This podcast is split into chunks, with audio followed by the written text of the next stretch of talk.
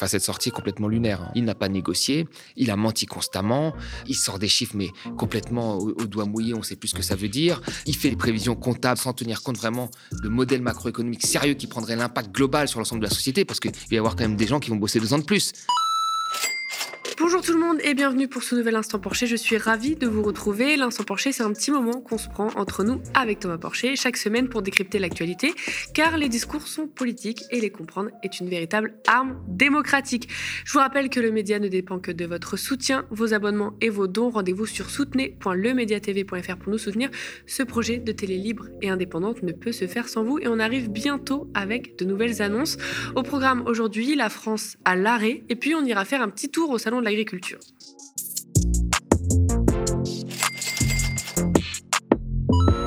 Ce mardi 7 mars est historique, c'est l'appel de tous les syndicats à mettre la France à l'arrêt. Grève perlée et ou reconductible, blocage, coupure d'électricité, manifestation, les forces sont unies et mobilisées pour lutter contre la réforme des retraites. La pression et la tension sont fortes. Emmanuel Macron, euh, lors de chaque déplacement, se fait attraper la veste dans le pays et mobiliser contre sa réforme, et ça n'a pas manqué au Salon de l'agriculture. Voici en image effectivement euh, ces personnes qui étaient au salon de l'agriculture et qui ont interpellé le chef de l'État.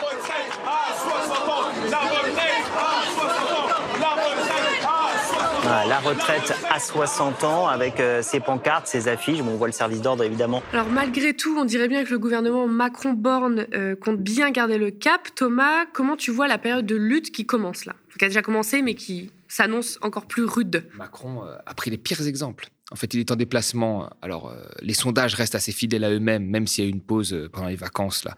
Mais les gens restent majoritairement opposés à cette réforme, avec un fort soutien aux, grévistes et à l'action des syndicats. Et là, il y a Macron qui fait un déplacement au Salon de l'agriculture, qui, qui prend le pire exemple, qui nous dit en fait quel est son projet. Il prend l'exemple des agriculteurs, qui ont très peu de retraite, qui ont des revenus qui sont en train de diminuer, qui sont les, premières victimes de la mondialisation, hein, et on en reparlera euh, au deuxième sujet. Et il prend l'exemple des agriculteurs pour dire que voilà, en fait, il faut que les gens travaillent plus longtemps et que c'est indolore comparé à ce que vivent les agriculteurs. Il avait fait la même chose quand il avait fait son déplacement à Rungis en disant voilà, ici les gens se lèvent tôt, euh, ils travaillent beaucoup, donc deux ans de plus, c'est rien pour eux. Donc on comprend bien derrière déjà euh, cette sortie qu'il y, a deux visions déjà opposées finalement les, les pauvres entre eux. Hein. Euh, on oppose ceux qui travaillent à Rungis et qui ont des conditions de travail très dures et les agriculteurs qui ont des conditions de travail extrêmement dures au reste de la population en les stigmatisant en disant que c'est des enfants gâtés. Et puis son projet, c'est toujours le nivellement vers le bas. C'est qu'en fait, tant qu'il y aura des gens euh, qui auront euh, des retraites plus avantageuses ou tant qu'il y aura des gens qui travailleront et qui auront des conditions de travail plus dures. puis à la fin, le, dernier, celui qui n'a aucune finalement protection, c'est l'ubérisation et c'était le projet d'Emmanuel Macron. Eh ben il y aura des réformes à faire. Et donc, il faudra qu'à la fin, on soit tous euh, payés à la tâche que l'on fait, en se produisant nous-mêmes nos outils de travail, euh, sans congé payé, sans retraite, sans assurance chômage. Voilà, parce qu'on nous dira que c'est ce qu'il faut et parce qu'il y a déjà euh, un million de personnes qui sont rentrées dans l'ubérisation ou dans l'auto-entrepreneuriat et qui supportent ça. Ça va être ça la finalité. Donc, on voit bien qu'il y a une marche finalement contre le progrès social. Normalement, quand vous avez de la croissance économique, c'est ce que nous avons quand même depuis 30 ans de la croissance économique, un partage euh, des richesses qui est en faveur d'une petite élite qui s'enrichit plus rapidement que le reste de la population. Euh, normalement, vous devez avoir un peu de progrès social quand il y a de la, création de richesses. Or là, c'est l'inverse qu'on nous dit. On a un nivellement vers le bas euh, avec une création de richesses qui est captée par une minorité d'individus. Donc c'est ça le projet de fond que Macron révèle à chaque fois qu'il fait une sortie en fait. Par rapport euh, à ce mardi 7 mars, le gouvernement a lancé depuis longtemps son offensive politique et médiatique pour dissuader de la grève et des blocages, d'à quel point ça pouvait être dangereux, qu'il faut avoir peur, on regarde. Aussi nous voulons continuer d'avancer, de travailler chaque instant pour répondre aux interrogations des Français et à ce qui menace notre pays. Aussi mettre la France à l'arrêt, ce serait alourdir une facture déjà salée. Je vous éviterai une fois de plus euh, la litanie des mesures engagées depuis un an maintenant en faveur du pouvoir d'achat des ménages. Les chiffres de l'OFCE parlent d'eux-mêmes. En 2022, ce sont près de 800 euros de pouvoir d'achat préservés en moyenne par ménage grâce à l'action du gouvernement via des aides comme le bouclier tarifaire ou la remise sur le carburant.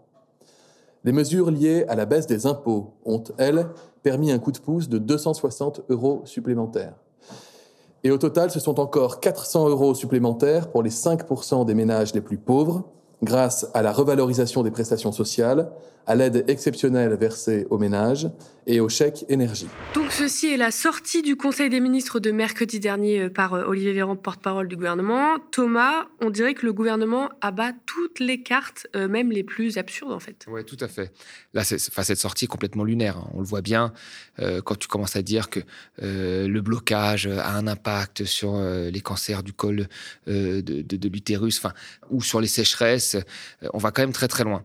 En fait, on se rend compte d'une chose ce qu'on a dit aussi beaucoup ici, hein, c'est que Macron a très peur, le gouvernement a très peur du blocage, parce que finalement c'est un blocage version 95, c'est la seule chose qui pourrait faire reculer le gouvernement. Pourquoi ça le ferait reculer? Pas parce qu'il en subirait les effets, parce que lui n'en subira pas les effets.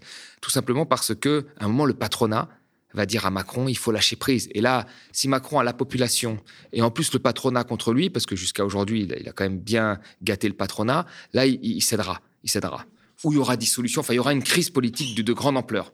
Et comme ce gouvernement a parié au début sur la résignation, que ça n'a pas eu lieu, puis il a parié sur l'essoufflement, qui n'a pas vraiment eu lieu, là, comme il voit que ça se durcit, que les gens soutiennent encore les, syndicalistes, et qu'il y a l'union syndicale pour bloquer le pays, ce qui est une première, euh, bah là, le gouvernement, il doit euh, dire que oui, le blocage va avoir un impact énorme sur un tas de choses complètement absurdes. Mais la réalité, et là, il l'a montré Véran dans son discours, et je ne sais pas qu'est-ce qu'il a conseillé dans sa communication parce que c'était complètement absurde.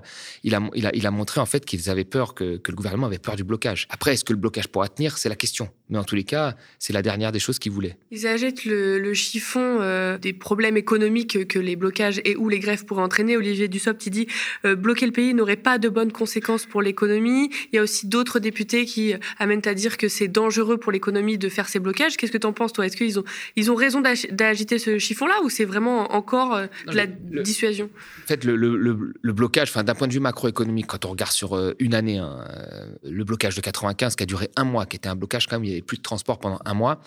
Sur les chiffres macroéconomiques, il n'y a pas d'effet, parce que vous avez un effet de rattrapage. Même mai 68, il n'y avait pas d'effet. C'est-à-dire que vous avez une perte euh, très forte le premier mois et puis vous avez un rattrapage rapide après. Sauf que là, on est dans une situation différente. Il y a l'inflation, il y a une situation pour beaucoup d'entreprises, pas les grosses entreprises, mais pour beaucoup d'artisans, etc., de fragilisation due à l'inflation et due au Covid aussi, où pendant un certain temps, il n'y a pas eu d'activité. Et puis maintenant, l'activité ne reprend pas plein pot. Il y a beaucoup d'artisans et de commerces qui font moins 20, moins 30% de chiffre d'affaires. C'est le cas de certains restaurants, c'est le cas des, coiffeurs, etc. Donc, s'il y avait une grève de grande ampleur, un blocage, il est vrai que ces gens-là seraient les premières victimes.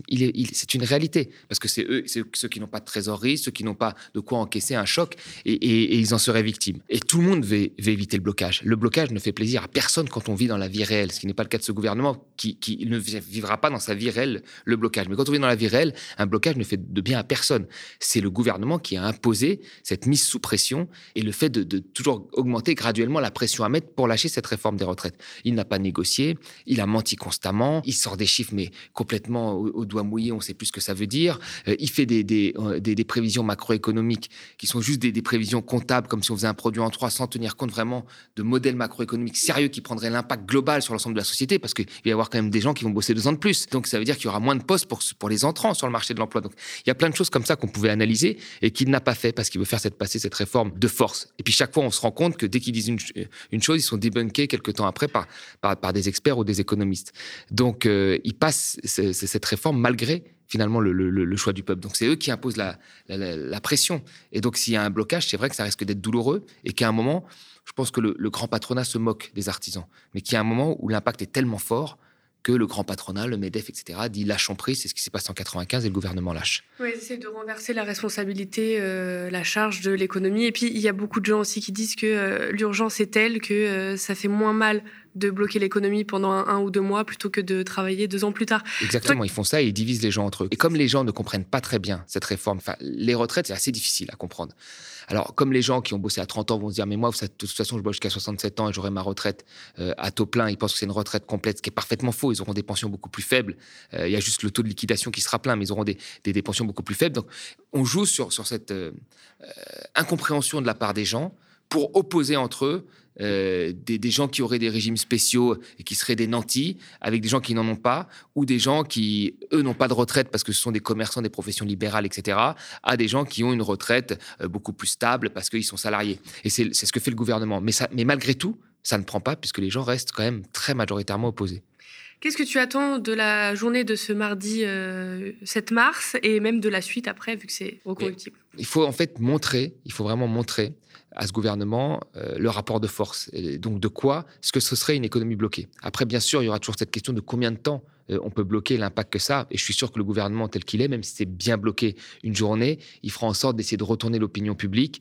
Et il sait qu'on ne peut pas bloquer comme en 95 parce que la situation en termes de pouvoir d'achat est beaucoup trop compliquée. Mais il faut montrer quand même que les gens sont prêts à s'engager et à bloquer ce pays, ce qui, montrerait en fait que, que les gens, un ou deux mois après les premières mobilisations, restent toujours mobilisés et qui sont prêts, même si on est passé à une autre étape de la mobilisation. Puis ça montre que c'est bien les travailleurs qui font l'économie en France. Et en plus, voilà, alors ça, ça on a l'air de l'oublier constamment, euh, surtout en Macronie. Hein. Euh, on se souvient quand même pendant le Covid de Macron qui avait dit euh, voilà, notre économie traite mal ses travailleurs, il faudra s'en souvenir. Bon, ben, on s'en souvient pas visiblement. Et que chaque fois qu'il y a des grèves, avec quelques raffineurs qui font grève, il n'y a plus d'essence, ça montre l'importance de, de, ces travailleurs-là. Mais ça, bon, c'est une question récurrente qu'on a vue et qui est souvent oubliée, y compris chez les populations. Le Salon international de l'agriculture vient de se clôturer ce dimanche. Pendant dix jours, les Parisiens et Parisiennes ont pu goûter des produits des régions françaises et au-delà, voir des vaches énormes ou monter dans une moissonneuse-batteuse flambant neuve. Ce salon si médiatique mais pas très fermier attire énormément et a au moins un avantage qu'on parle enfin d'agriculture pendant quelques jours. L'agriculture fait face à d'énormes enjeux depuis des années qui font surface maintenant. La question de l'eau, évidemment, avec les nappes phréatiques pas très remplies et les sécheresses hivernales, ou encore le renouvellement des générations avec des agriculteurs de moins moins en moins nombreux et un accès aux fonciers difficile. Dans les années 80, il y avait 1,6 million d'exploitations agricoles. En 2000, 600 000. En 2020, 416 000. C'est l'hécatombe. Leur taille a par contre doublé en 30 ans, passant de 27 hectares en 1988 à 69 hectares en 2020. Personne n'est passé à côté de la crise du milieu agricole et paysan depuis les années 1980 et l'intensification de l'agriculture. D'ailleurs, je me suis moi-même rendu au Salon de l'agriculture avec mes camarades Léo et Élie pour vous faire un retour de terrain dans le Toujours debout de ce lundi 6 mars, que je vous invite à aller voir. Thomas aussi y est allé au Salon de l'agriculture. Est-ce que tu peux nous faire un point euh, sur la situation économique des agriculteurs et paysans français? Alors, la situation aujourd'hui, tu l'as très bien dit, elle est catastrophique. Il faut, quand même regarder ce qui s'est passé depuis l'après-guerre. À, partir des années 50, on avait des prix garantis. Donc des prix qui étaient très stables, notamment sur le blé et la betterave. Comme on avait des prix garantis, ça permettait aux agriculteurs de se projeter et donc de faire des investissements nécessaires en machines, etc., euh, qui pouvaient rentabiliser, amortir sur plusieurs années. Ces prix garantis ont été très efficaces, tellement efficaces qu'on a produit même plus que nos besoins. Et donc, il fallait s'orienter vers l'export. Alors, au début, l'export, tout le monde était content. Les agriculteurs étaient très contents parce qu'on a des débouchés, on était en position de force. Donc, on a exporté en Europe, en Afrique, au Moyen-Orient, on était très contents. Sauf que la mondialisation a changé à partir des années 90. Et des pays émergents comme le Brésil, la Chine, sont arrivés avec des, produits euh, qui avaient des coûts beaucoup plus faibles, parce qu'il n'y a pas les mêmes normes sociales, environnementales dans ces pays-là. Euh, et donc là, Qu'est-ce qu'ont fait les agriculteurs? Alors, les prix garantis, c'est fini, parce que maintenant, on est sur un marché mondial. Et qu'ont fait les agriculteurs? Ben, Les agriculteurs, ils ont voulu augmenter leur productivité. Comment on augmente sa productivité On investit de plus en plus euh, dans, des, dans des machines, dans des produits phytosanitaires euh, pour produire plus. Le prix diminue. Sauf que sur les marchés agricoles, vous savez, au niveau mondial, c'est pas parce qu'une pomme vaut deux fois moins cher qu'on va en consommer deux fois plus. Et même à titre individuel, parce qu'une pomme coûte deux fois moins cher qu'on va consommer deux fois plus. Donc si le prix diminue de deux fois, mais que le volume n'augmente pas de deux fois, c'est que le produit n'est pas autant élastique qu'on le pense. Et donc, ça veut dire que plus vous baissez les prix, moins vous allez rattraper finalement en volume. Ce qui fait que les, et là tu l'as très bien dit, les agriculteurs les plus faibles sont, ont fait faillite. Et c'est les gros qui arrivaient, eux, à produire massivement et à faire un peu plus de volume, etc., et à baisser un peu plus les prix, qui ont récupéré euh, euh, ces, petites exploitations euh, agricoles. Donc, en fait, la mondialisation, qui, dans un premier temps, a servi nos agriculteurs, s'est retournée contre elle. Et ça fait 30 ans que c'est comme ça, sans qu'on ne fasse rien. C'est ça le problème. Et même on fait pire, puisqu'on signe des traités de libre-échange avec des pays à l'autre bout du monde en Europe pour faciliter euh, les échanges, pour faciliter les barrières, pour, pour faire en sorte qu'il n'y ait pas de, de, de, protection sur nos agriculteurs. Et donc on les expose encore plus à la concurrence. Tant qu'on ne changera pas, en fait, ce, modèle-là, ce sera la, la, la, fin de notre agriculture. Après, le problème, c'est que les, les, agriculteurs qui sont dans cette situation-là, si vous partez, c'est un peu comme tout le monde, hein, si vous partez du principe que les choses ne peuvent pas changer, que la mondialisation est une fin en soi et qu'elle est installée et qu'elle ne changera pas. Eh ben, qu'est-ce que vous demandez? Vous demandez des baisses de charges, vous demandez, vous demandez plein de choses comme ça en fait. C'est toujours la même chose, on est toujours dans le moins 10 ans que peuvent demander des petites entreprises, des petites PME pour tenir la concurrence, mais on ne résout pas le problème de fond qui est lié à la mondialisation. Alors, on est en période d'inflation depuis plus d'un an hein, qui touche fortement les produits alimentaires. On le voit dans tous nos supermarchés, l'inflation alimentaire tourne autour aujourd'hui des 15% et on présage encore des hausses à venir. Les matières premières comme le prix du blé augmentent aussi, tu viens de l'expliquer Thomas. Le premier réflexe euh, serait de se dire que les agriculteurs profitent donc de l'inflation. Est-ce que tu peux nous expliquer pourquoi ce n'est pas le cas? En fait, c'est pas. Alors, il y a un rapport de la répression des fraudes qui a montré que ce n'était pas les agriculteurs. En, réalité, les agriculteurs reportent le prix de leurs intrants, qui augmente majoritairement. Euh, donc, c'est n'est pas du tout eux-mêmes leurs marges ont diminué. Euh, c'est pas non plus la grande distribution qui effectivement, il y a une asymétrie très forte dans les négociations de prix entre la grande distribution et les agriculteurs depuis toujours. Ça, c'est clair, surtout qu'il y a quatre grosses centrales d'achat qui peuvent imposer. Enfin, faut pas se fâcher avec une des centrales d'achat. Donc, euh, les prix étaient négociés autour de la table comme ça. Et effectivement, les distributeurs avaient un poids fort. Mais dans cette crise-là, sur cette petite crise-là, on se rend compte aussi que les distributeurs ont fait en sorte de baisser un petit peu leurs marges, etc., parce qu'ils avaient peur de voir leurs leur, clients partir. Donc l'inflation n'a pas profité à nos agriculteurs, euh, bien au contraire. Et puis après, euh, malgré l'inflation, vous avez toujours une concurrence qui est mondiale et qui est forte. Et donc, vu que l'inflation est différente en fonction des pays et des régions dans lesquelles on, vit, il y a même eu des produits qui ont été importés, qui ont certes eu un coût de transport, etc., mais qui sont toujours mis en compétition avec des, gens qui produisent localement. Donc euh, l'inflation n'est pas quelque chose qui a profité à nos agriculteurs, contrairement à ce qu'on pourrait penser. Alors c'est une question large, mais c'est finalement le nœud de tout ça. Euh, penses-tu que les agriculteurs et paysans français sont les grands perdants de la financiarisation de l'économie? C'est les grands perdants de la mondialisation et de la financiarisation. Et comme la financiarisation et la mondialisation travaillent ensemble, hein, sont, sont, sont, euh, sont construits ensemble, il n'y a pas de mondialisation sans financiarisation et inversement. Hein. Il, y a, y a de la, y a un marché unique en Europe grâce au mouvement des capitaux. Et les mouvements des capitaux profitent à la financiarisation. Donc les deux vont ensemble. En fait, on l'a vu dans la première question, la mondialisation a fait que les gens, les, les agriculteurs ont dû être de plus en plus productifs. Ça a baissé leurs prix, ils n'ont pas retrouvé les volumes. Et donc les plus faibles ont disparu. Mais en plus de ça, la, financiarisation des marchés des, marchés des matières premières qui a commencé à partir des années 2000, parce que ça présentait un intérêt en termes d'inflation, parce que vous pouvez répercuter l'inflation sur ces prix-là, contrairement aux autres actifs financiers, eh ben, a fait qu'il euh, y a eu une augmentation de la volatilité très forte sur ces marchés-là. C'est-à-dire que c'est déjà très difficile. Imaginez-vous, vous êtes un agriculteur, vous voyez un prix du lait. Euh, on vous dit que le prix du lait augmente, par exemple. Donc vous vous dites, si le prix du lait augmente, il faut que j'investisse dans le lait. Donc vous, investissez dans l'achat de machines pour produire du lait. Et puis d'un seul coup, vous avez un, producteur chinois qui arrive, la Chine, qui euh, inonde le marché de lait, les prix tombent fortement, et là, vous n'arrivez pas à rembourser vos investissements que vous remboursez sur plusieurs années. Donc c'est un vrai problème. Sauf qu'aujourd'hui, les prix sont extrêmement volatiles. C'est-à-dire que comme vous avez des, paniers de biens qui ont été créés par des grandes banques comme le Goldman Sachs Commodity Index, qui prend en compte le pétrole, le soja, le blé et d'autres biens agricoles, et qui les relie entre eux, ce qui fait qu'il y a une autocorrélation quand le prix du pétrole va monter, par exemple avec l'affaire la Russie, et eh ben vous allez avoir le prix du blé aussi, parce que la Russie est un producteur de blé, mais d'autres biens agricoles qui ne sont pas produits en Russie qui vont augmenter. Il y a une autocorrélation due à ces, euh, paniers de biens financiers créés pour faciliter euh, les financiers en réalité. Quand vous achetez des matières premières, vous achetez aussi du pétrole. Et donc ça, ça a créé un de l'autocorrélation et des mouvements euh, très de la volatilité extrêmement forte. Quand vous êtes un agriculteur, que vous avez un produit comme ça qui est volatile, extrêmement volatile, pour prévoir l'avenir, se projeter, bah, c'est l'inverse des prix garantis qu'on a vu après les années 50. Les prix garantis, les gens arrivaient à se projeter parce qu'ils pouvaient établir une rentabilité sur plusieurs années. Aujourd'hui, la mondialisation, la géopolitique mondiale, qui peut frapper des grands producteurs comme on l'a vu avec, avec la Russie, plus la financiarisation, qui fait que les prix des biens sont volatiles, mais extrêmement volatiles, et qu'on peut passer d'un prix à 100, à 50 en l'espace d'un mois, bah, fait qu'il y a beaucoup moins de visibilité, que c'est très utile pour un agriculteur pour savoir dans quel bien, dans quel bien agricole euh, il doit investir ou comment le développer sur le long terme. Donc la financiarisation a joué très fortement également contre les agriculteurs. Sachez chez vous que cela fait déjà 5 mois que nous tenons le défi d'être diffusés en 24-7 sur YouTube et Dailymotion. Nous avons coutume de dire ils ont des milliards, mais nous sommes des millions. Qui dit information indépendante dit besoin de vous. Le média, votre média, ne dépend que de votre soutien, vos abonnements et vos dons pour être pérenne et tenir dans la durée, pour faire vivre toute l'équipe que vous ne voyez pas et qui travaille d'arrache-pied pour vous offrir de l'info indépendante. Nous avons absolument besoin de vos abonnements à partir de 5 euros par mois ou encore de dons réguliers pour ceux qui le peuvent.